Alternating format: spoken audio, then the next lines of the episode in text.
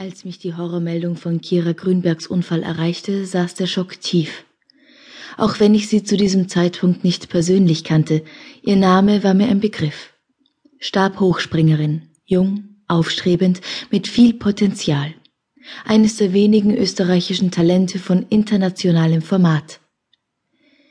Ich versuchte mir vorzustellen, was ein derartiger Schicksalsschlag für diese junge Athletin bedeutete, was er für mich selbst bedeuten würde eingeschränkte Lebensqualität, völlig andere Prioritäten, ein Leben, das von Grund auf neu strukturiert und organisiert werden muss.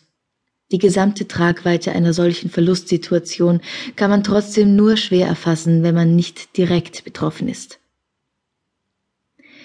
Ein wenig verunsichert war ich schon, als ich am 27. August 2015 im Reha-Zentrum Bad Hering vor der Tür von Zimmer 207 stand.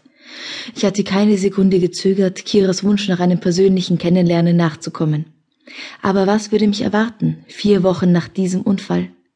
Ich kannte die Pressemeldungen, die kämpferischen Statements, aber das konnte auch geschönt, für die Öffentlichkeit zurechtgebogen worden sein. Kiras Manager, der mich vom Flughafen abgeholt hatte, dürfte meine Nervosität gespürt haben.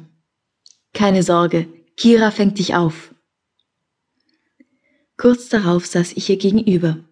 Sie lag in ihrem Bett, hübsch zurechtgemacht, gut gelaunt, und fing mich tatsächlich von der ersten Sekunde an auf. Ohne viele Worte, einfach mit ihrer Ausgeglichenheit, ihrer Natürlichkeit. Meine anfängliche Unsicherheit wich schnell der Überzeugung, dass sich hier zwei getroffen hatten, die auf einer Wellenlänge waren. Wir brauchten keine Aufwärmphase, wussten, wovon der jeweils andere sprach, wenn wir über Hindernisse diskutierten, mit denen wir in unserer Karriere konfrontiert gewesen waren, über Sportinstitutionen und ihre Defizite, über Sportfunktionäre und ihre Selbstherrlichkeit. Und es dauerte nicht lange, um zu erkennen, dass zwischen Kira und ihrer Außendarstellung kein Blatt Papier passte. Authentischer ging gar nicht. Je länger ich mich mit ihr austauschte, desto bewusster wurde mir, dass Kira und ich offenbar sehr ähnlich tickten. Gerade was das Verarbeiten von Rückschlägen, was das Wegstecken von Verletzungen anbelangte. Nun lassen sich ihr Wirbelbruch samt Rückenmarksquetschung und mein im September 2014 erlittener Kreuzbandriss in ihrer medizinischen Dimension überhaupt nicht vergleichen. Das psychologische Momentum vielleicht schon eher. Wie viele andere bin auch ich damals auf dem Boden gelegen, hielt mir das Knie und schrie wie ein Irrer. Aber nach 30 Sekunden brachte ich die mentale Energie auf zu sagen, es ist jetzt so, aber es wird nicht das Ende sein. Du kriegst das wieder hin.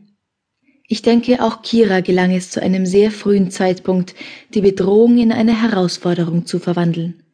Davon bin ich überzeugt, so reflektiert, durchdacht und professionell, wie sie über ihr Schicksal spricht.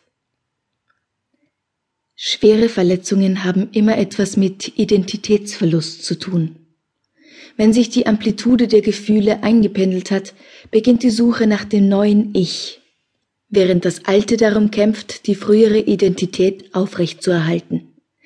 Ich habe es so erlebt, als würde ich im Meer schwimmen, den Strand aber nie erreichen. Meine Entscheidungsfähigkeit war völlig abhanden gekommen. Heute steht für mich außer Frage, Du kommst nach einer Verletzung nie als der Alte zurück. Du bist immer jemand Neuer. Wer du sein wirst, bestimmst aber du selbst. Kira hat diese Entscheidung längst getroffen. Sie ist nicht die Querschnittsgelähmte, nicht die Sportlerin mit dem schlimmen Unfall, mit der man Mitleid haben muss. Sie ist das Vorbild, das ihr Schicksal annimmt und aus den Fragmenten ihres früheren Daseins ein neues, tolles Leben bastelt. Das ist, wofür sie die Menschen zu Recht bewundern. Ich traue ihr zu, ein Role Model für all jene zu werden, die sich einer Bedrohung dieser Art ausgesetzt sehen, weil sie in überzeugender Manier demonstriert, wie man sich dieser Bedrohung stellt und sie zu beherrschen lernt. Nach dem Motto, das ist mein Schicksal und jetzt passt mal auf, was ich daraus mache. Auch wenn das nach außen mühelos aussieht, es bleibt ein beeindruckender mentaler Kraftakt. Ich empfand unser Treffen als außerordentlich inspirierend. Auch das Zusammentreffen mit ihrer Familie. Man spürte dieses perfekte Teamwork mit klar verteilten Rollen und Aufgaben, mit einem klar vorgegebenen Ziel.